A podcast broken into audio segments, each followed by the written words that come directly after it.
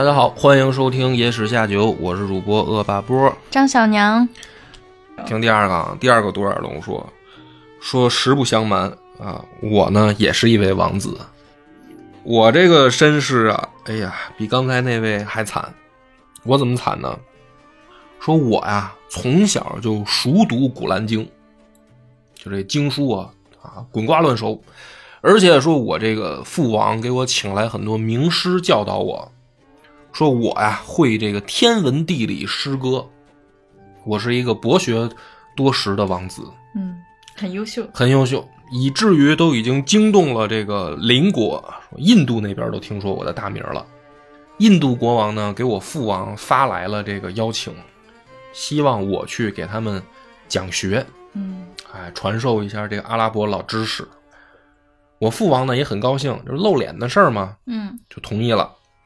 于是呢，给我带上这个礼物，因为这是相当于国家之间的这个交流访问嘛，给我带上礼物，嗯带上仆人，带上卫兵，我们就启程了。我就带着这个游学团啊，前往印度。大家呢很高兴，出了城是吧？吃着火锅，唱着歌，咵嚓就被劫了。出来一伙这个阿拉伯强盗。阿拉伯强盗呢，就是看见我们，一看就是有钱啊，嗯出来就杀人越货、抢东西啊。就在这个乱混乱当中，我就跑了。就是强盗一打劫，我先逃命啊。逃命逃很远，这个时候我们已经离开国都很远了，是吧？在沙漠里，也不知道这个去哪儿，嗯也没吃的，也没钱。哎呀，说这可惨了，强撑着一口气啊，勉强我走到了一个小城市。一想到说我一个王子，一夜之间啊，是吧？我就变成了一个流浪汉了，嗯这可怎么办呢？也没什么别的办法，先进城呗，先看看能不能寻求这个这个国家的保护啊。进去以后呢，就在大街上七拐八拐啊，找到一家裁缝店。这个裁缝店老板啊，人不错，一看这个小伙子挺可怜，说你进来这个喝口水吧。嗯小伙子就说说，哎呦，说这个老人家呀，这个我其实是王子，哎，我这个落了难了，遇了贼了，强盗半路抢劫，来到贵宝地，你们国王跟我们国家这个有没有打过交道啊？是吧？能不能把我保护回国呀？这裁缝说，哎，巧了，你真是来巧了，咱们两国是世仇啊。我们国家的国王跟你爹是死敌，你这不是来巧了吗？说你听我一句劝，你呀、在这儿啊要这个隐姓埋名，你千万别说你是王子，就是你是那个国家的王子，你要是国王知道了，肯定给你宰喽。哎呦，这王子说这可怎么弄啊？这怎么弄啊？这我也身无分文啊！你们这国家跟我们国家还拒绝往来了，我怎么回去呀？这裁缝店老板说：“那你就找点事儿干，攒点路费呗，是吧？你就打工呗。你会什么呀？”这王子说：“哎呀，那可行了，我熟读《古兰经》，是吧？上知天文，下知地理，我还能能诗能歌会会赋的。你 你看我这个能在你们这儿找一个什么工作？”裁缝店老板说：“你这属于屁麻不会啊，在我们这儿 基本讲，说我们这儿不需要这些啊，我们这都是很实际的一些体力劳动工作，你这不需要天文地理什么诗词歌赋啊，嗯，这怎么办呢？说干脆这样吧，啊，我呀资助你，我给你买把斧子，再给你买根买根绳子，你呢？”有一个最简单的体力劳动，就是每天啊，你跟着这个樵夫队伍出城啊砍柴，你这就没本钱嘛，嗯是吧？就一斧子绳子，我替你出了，你就跟他们出去砍柴啊，然后呢，你起码得先养活自己，你不能指着我养活你啊，啊，你先干这个吧。王子一想，那也没招啊，那怎么办呢？说先得吃饭呀，就每天呢拿着斧子，哎，跟着人出外面砍柴去，就这么着，砍了一年柴，渐渐的也融入这个生活了，适应了。因为他这个每天挣的钱，因为打柴的挣不了多少钱，嗯。他就勉强够吃饭，也攒不下什么钱，就等于一这一年了还没攒够回国的这路费呢，啊，渐渐也融入生活了。有一天呢，他也是出外自己就是打柴，就看见有一棵这个大树，这树呢看着这个材质好，这王子想说这个我呀，我把这个树连根儿给它挖了，然后给它劈成柴，哎，我这一下解决一礼拜的这个工作量，于是就开始在这儿刨土，在这个树下面挖坑，准备给这个树连根挖起。嗯正挖呢，挖着挖着，挖着一个木板门，这门上还有铜环地狱之门吗？啊，这什怎么怎么回事儿？这王子就好奇，就把这个铜环拉开，就把这门打开了。打开以后呢，也是一个地道，就是向下延伸的一个地道。这王子好奇呀、说：“哟，这还有一个地窖，这底下会不会有什么财宝？嗯对不对？这玩意儿要是底下埋点什么好玩意儿，我这个回家的路费不就有了吗？就炸着胆子下去看看。进去一看，哎呦，里边这地窖啊，富丽堂皇。这里面，哎呦，吃的、玩的、摆的、用的，什么都有啊，灯灯火通明 酒吧啊，呀，一地下去小小酒吧。这中间啊，还站着一大姑娘，哎呀，这大姑娘就更好看了，身材什么婀娜呀，哎呀，这个样貌风骚啊。姑娘吓一跳，说：“哟，你是谁呀、你是人是鬼？”小伙子说：“这个别害怕，别害怕。这话不应该我问你是是鬼吗？这个说你放心啊，我不是坏人，我不是坏人，这个我就是命运把我安排到此的 啊，这是命运安排我们相遇。我其实是一个好人，我我而且我还是一个王子。这姑娘说你咋看都不像个王子，看你这一手老茧。说谁还不是个公主啊？哟，啊，我是这个檀香岛国王的女儿。哎，你是王子，我还是公主，我怎么回事呢？我怎么在地窖里啊？说我是被这个魔鬼，这个魔鬼叫吉尔吉里斯，有名有姓的啊。我说我被魔鬼啊，在我新婚之夜给我抢走了，反正还是这一套。嗯啊，阿拉伯老评书都是这一套。魔鬼喜欢在这个人家结婚婚的时候结婚头天晚上抢新娘子玩啊，就给我抢到这儿来以后，一关啊，这么多年就过去了。我也不知道是白天黑夜呀，我不知道出口在哪儿。说今天这个把你送到这儿来了，哎呀，太好了，终于见着个活人了。说这魔鬼啊，十天来一次，就是来找我，十天来一次。说王子，你要是不嫌弃呢，你可以在这儿先住下。你只要在这个魔鬼来的头天晚上你走，就你别让他碰上你嗯就行。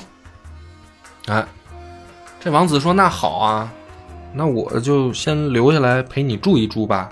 嗯看你一个人怪寂寞的，是不是？晚上我们一起喝点小酒，快乐一下。洗个小澡，然后这个咱们啊，深度交流一下，好不好啊？这姑娘说：“那我没问题啊。”于是两个人呢就开开心心的开始洗澡，一拍即合。啊，一撇即合啊。那个晚上俩人高兴，乐不可支啊，特别高兴。就这样一下住了好几天，住了好几天呢，这个王子就爱上这个公主了，就说：“哎呀，这是这才是真正的这个爱情，我现在已经离不开你了，啊，你跟我走吧。”姑娘说：“那不行啊。”这公主说：“咱走不到这儿来的，我走了他，他肯定会找我呀。”然后这王子说：“那我就要把这个魔鬼给宰喽，我要我要你属于我。”这公主说：“行了，别吹牛逼了啊！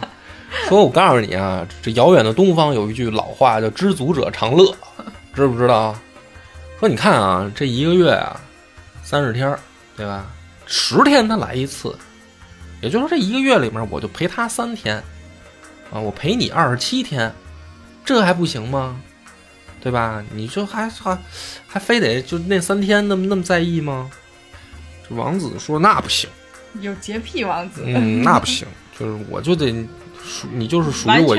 一个人的啊，就在这儿就指天骂地的，就这么吹牛逼啊！我要把这个魔鬼宰了吧，就这能个儿吧，那显手段嘛，就他能个儿了。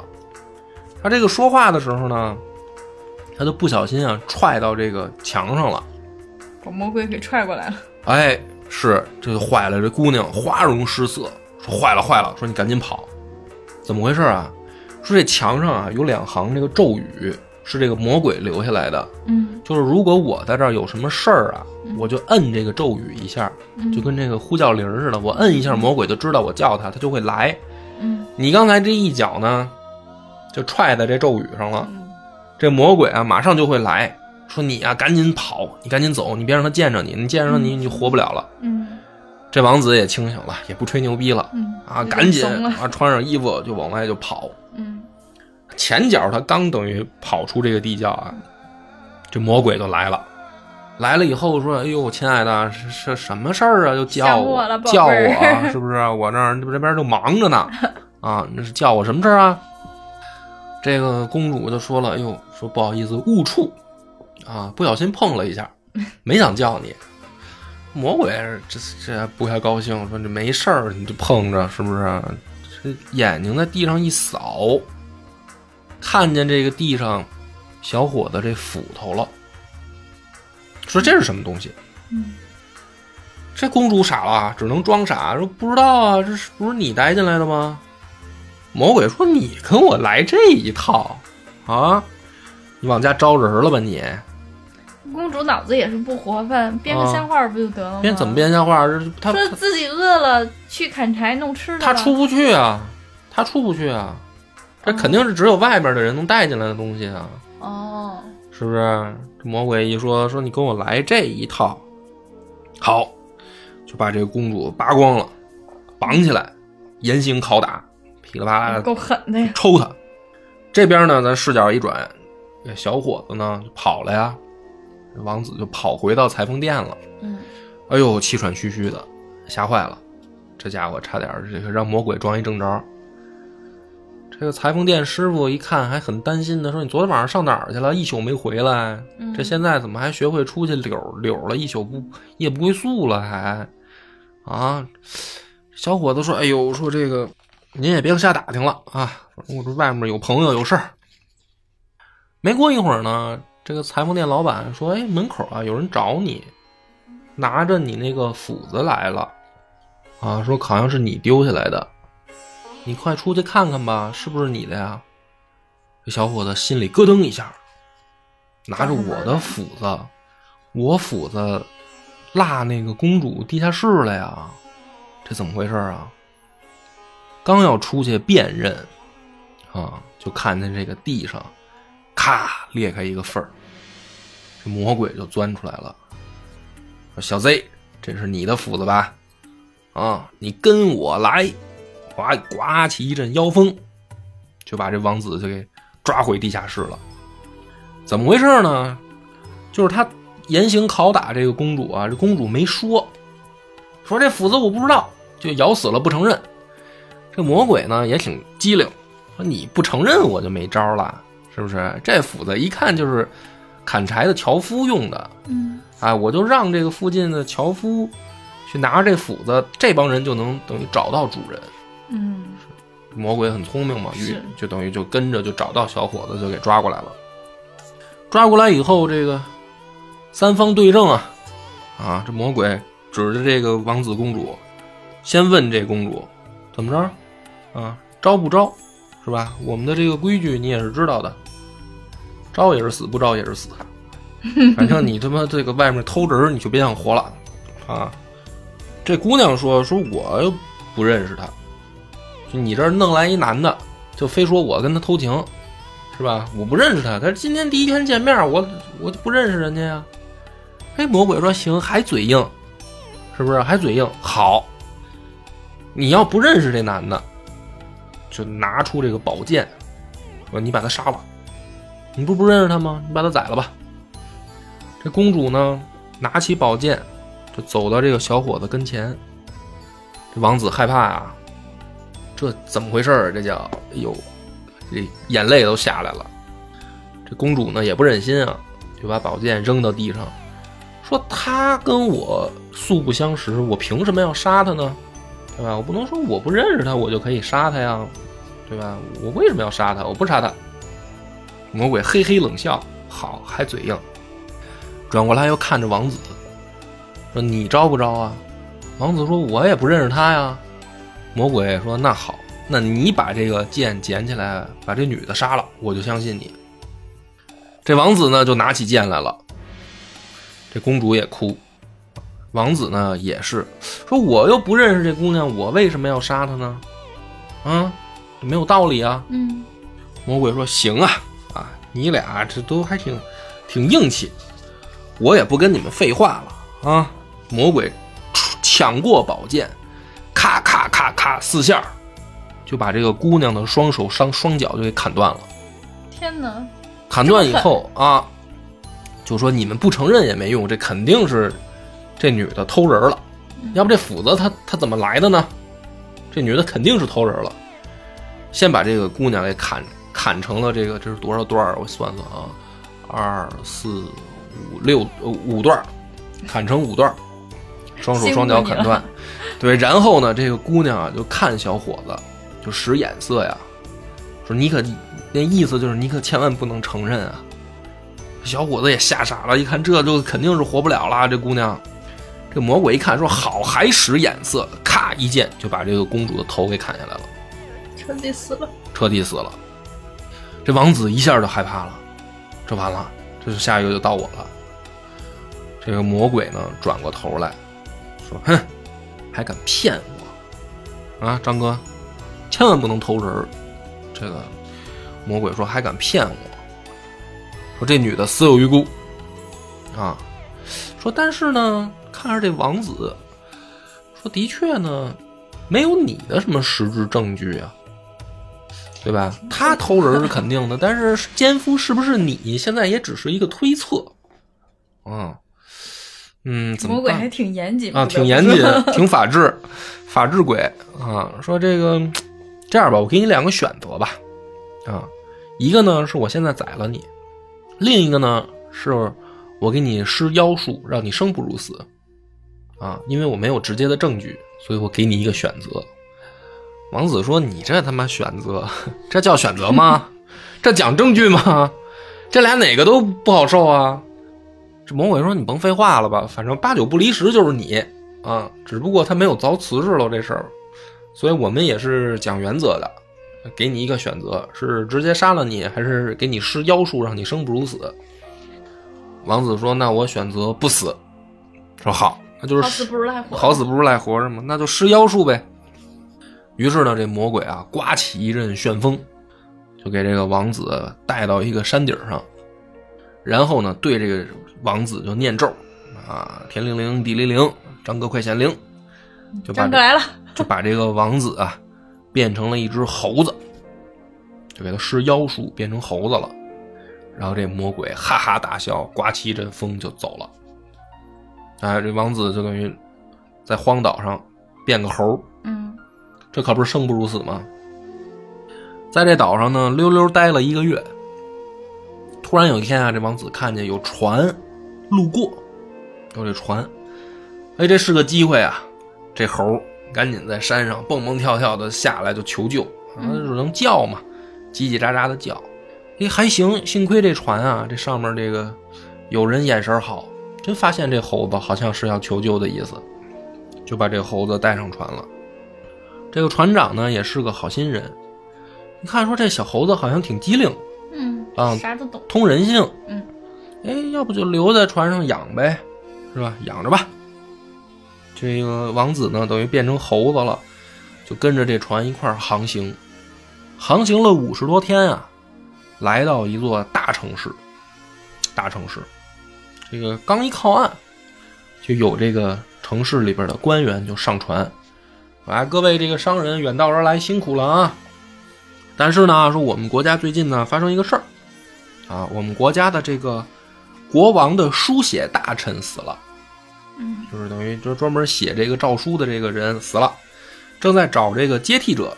啊，国王呢就下了命令，就是在全城就找啊，不论这个国籍，只要是书法好的、写字儿漂亮的，就可以来继任这个书法大臣。说你们船上有没有写字儿好的，愿意来试试啊？哎，这猴就发现机会了，这王子是吧？噌就跳出来了，拿着纸笔，那意思他要写。嗯这帮人一看挺新鲜啊，这猴还会写字吗？这船长说：“没事，你让他试试呗。我也不知道他会不会写，你让他试试呗。”好了，这王子终于找着机会了，因为他不会说话嘛，嗯但是他会写字儿啊，而且他这一亮手艺，这确实受过这个良好教育就体现出来了。他不但会写，他还会书法，嗯，而且呢，他还会不同的这个字体字体。这个他一开始写呢，就前前后后用了五种字体写这个书法，写了五种字体，亮手艺呢？亮手艺了啊！哟，这一下给这个全船的人，包括这个来的这官员都看傻了，说这猴了不起，这猴厉害。船长呢，哈哈一乐，说反正这个您带回去呗，是吧？嗯把他写的这字儿带回去啊。这大臣呢，也是当个新鲜新鲜好儿，就把这纸也给收起来了，哎，就带回去了，就让国王就看嘛，嗯因为他收集全城的一大摞，嗯就是写字儿好的人，国王在里面挑，看来看去呢，最后还是把这张王子写的这个给拎出来了。嗯国王说这字儿漂亮啊，而且你看这还是不同的这个书法笔体，嗯哎，这个看来这个人是个人才。说把把这个给我叫来吧，啊，我在这个面试一下，没问题就他吧。这回呢，这个官员就笑了，说国王，这是一猴写的。国王一听就更吃惊了，说这哇，猴还会写字儿，写这么好，比人写都好，这了不起啊！那就更得带来我看看了。哎，说你去上船把这个猴给我请来。于是呢，这个大臣就又来到船长这儿，说：“您这猴现在是吧？来来机会了，国王要召见，给这猴梳洗打扮，穿上衣服，就领到国王这儿来了。来了以后呢，这王子赶紧给国王行礼，哎，嗯行这个跪拜大礼，懂规矩，咱们讲礼貌，文明猴，懂规 矩，啊，行礼。国王一看很高兴啊，这小猴子挺懂人事啊，说再拿纸笔来让他试试。这回呢，王子知道机会来了嗯，啊，就不光是亮书法了，而且写冤屈了这不是得。写诗在那儿写诗 啊，是吧？月儿弯弯照大楼，老师考试我发愁啊，何年何月不考试？我给老师磕仨头，写一首诗 这这是谁创作的诗？啊，是我爸编的 啊。这个写完一首诗啊，这国王说：“哟，这个文采飞扬，文采飞扬，好诗好诗，这国王 还有吗？”是没见过世面。再来一个，是吧？再来一个，锄禾日当午，汗滴禾下土，是不是？谁知盘中餐，粒粒皆辛苦。哎呀，这国王一看，哎呀，好诗啊，好诗，这个道出了劳动人民的辛苦，是不是？这个快快快，赐座啊！就问这个猴儿，除了这个会写字儿啊，会写诗，还会干嘛呢？看来这猴不一般，会下棋吗？这猴在这点头，嗯，嗯，可以，来吧。那咱们就手谈两局吧。国王跟这猴就下棋在这儿，嗯，国王两战全负。啊，说，哎呦，这猴可真是聪明啊！啊，这猴了不起，太好玩了。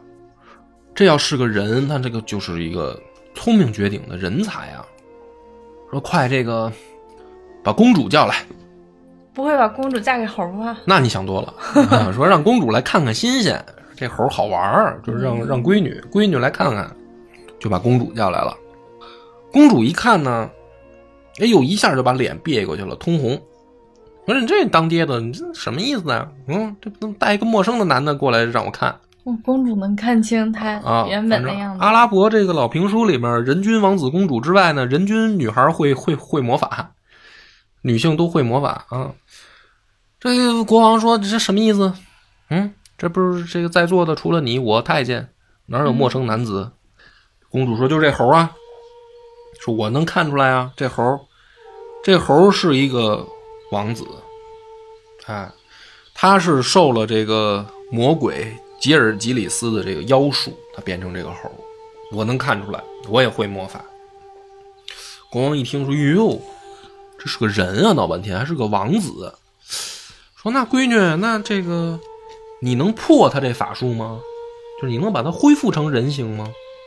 啊，说你要是能恢复他。”为父为父有意让他留下来，这个帮我治理国家呀。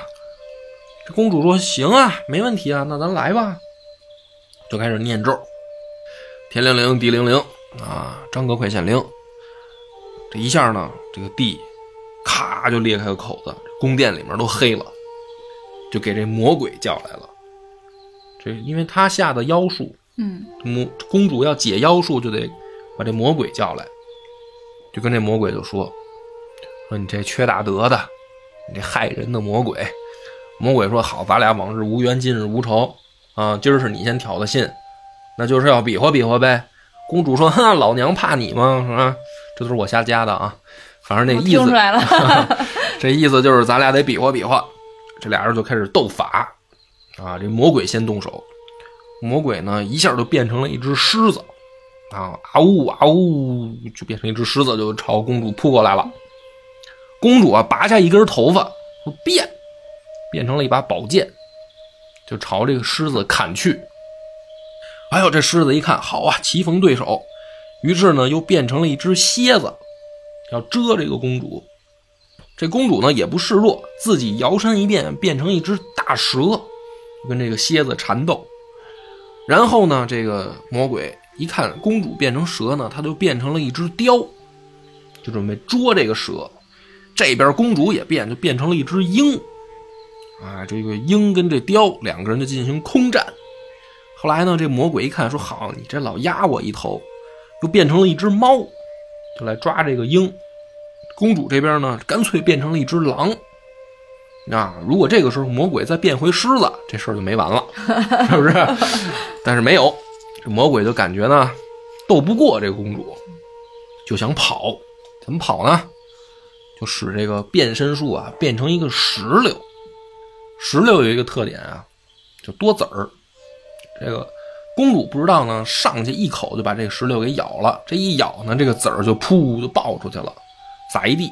嗯，这个时候公主明白了，好小子，你是想跑是吧？你哪怕有一个籽儿，你跑出去了，你就死不了嘛？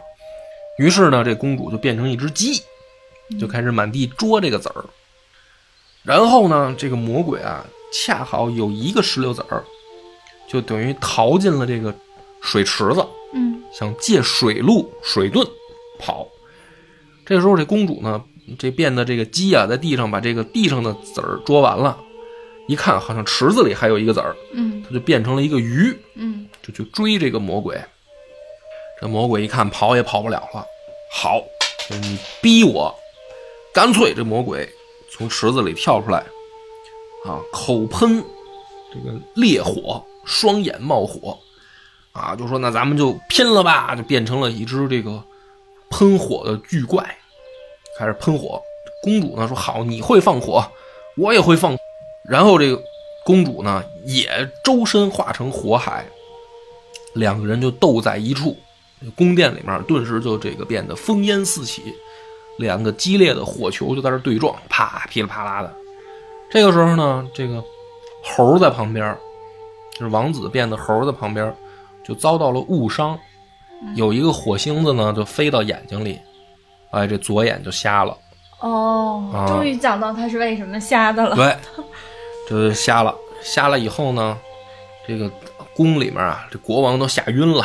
国王胡子都烧着了，太监也烧死了，啊！这个时候，公主终于战胜了魔鬼，就把魔鬼烧成了灰烬。哎，这个大战结束，公主说：“快快快，啊！趁着魔鬼已经死了，我把你的这个妖术给你解了。”就朝这个王子念咒，然后喷喷了一口这个喷水，这个王子噗就变回人了。嗯，这个时候呢，大家正准备庆祝啊。就是这个宫殿里面，有那个火星还没散的，有一个飘落到了这个公主的身上，嗯但是这是魔鬼的火焰啊，嗯公主这一下没防住，啊，大叫一声说不好，然后周身起火，这个公主呢就化为灰烬了，就烧死了。这一下呢，国王也傻了，嗯国王一看，哟，我这大大闺女就烧死了，一下就晕过去了。再一醒，就是七天以后了，国王就醒了。这个宫里面啊，为公主举行葬礼，公主英勇就义啊，公主勇斗魔鬼，最后双双陨落。国王就把这个王子叫到跟前来了，说：“小伙子，谁这个命运无常？你说我为了救你，结果我闺女搭上一条命，就这么多麻烦事儿，你没来之前，我们这儿风平浪静，你一来，把麻烦也招来了。我决定呢，还是让你走吧，啊，你别在我们这儿待着了。这王子呢，也是也没办法呀，这救命恩人嘛，是吧？救命恩人他爹嘛，一想说，哎，也的确自己挺丧的，嗯我也别跟这儿赖着了。于是呢，出城，我去哪儿呢？想起自己这个过往的经历，是吧？我也是一国王子，结果现在沦落到这个流浪街头。但好在呢，魔鬼除掉了，怎么办呢？说我把这些传奇的事情去巴格达讲给这个哈里发吧。嗯哎，我去见这个万邦之主哈里发，把这个事儿讲给他听一听。于是呢，说你看，我也就是来到了这个巴格达城，哎，碰到了这两位独眼老兄，就是大家说，你们说我这个身世惨不惨啊？这仨姑娘说，是挺惨的，啊，一国王子是吧？又遭强盗劫，又遭魔鬼欺负，是不是？哎呦，这中间这个血腥惨烈，前后两位公主舍命相救，这个很传奇，很传奇啊。嗯，这个不能杀你，嗯，要么你也走吧。这个第二个王子说呢，我也不走，这个他还没讲呢，我得听他讲完我再走。所以这个第三个独眼龙站起来说：“那这个气氛烘托到这儿了，那我也得讲讲我的故事了。我的这个故事比他俩的还惨。那么在第三个王子讲之前呢，我们再来采访一下张哥啊。第二个故事，从中你感觉学到了什么呢？不要随便去睡魔鬼的老婆。我，太棒了！你这个总结的，你倒想，嗯，就真完了，就是不要 不要随便睡人媳妇儿。张哥总结的越来越不靠谱了，我感觉。但是的确也是，你说这个故事它讲一个是要是意味着什么呢？相信朋友们听到这儿也是莫名其妙嗯，这个王子他比较无辜，啊。就是全程遭受到的东西都是他自己被迫遭受的，除了爱上那个被关在地底下的公主，嗯，是不是？那他不是呜喳喳吹牛逼吗？跟人家 逞能，啊不要随便踹墙。对，不要随便踹墙，是吧？这个故事告诉我们，呃第一个故事告诉我们什么来的？第一个故事告诉我们不要玩弹弓子，不要乱伦。哦，不要乱伦，对对对啊。第二个故事告诉我们不要跟睡别人的媳妇儿，不要踹墙。但是这两个故事就是不不像其他的故事里面那么去黑化女女性了，对不对？这个、哦这两个故事里面的女性形象都是非常正面的。啊，还真是，嗯，尤其是这公公主斗法这一段啊，这不就是一孙悟空吗？嗯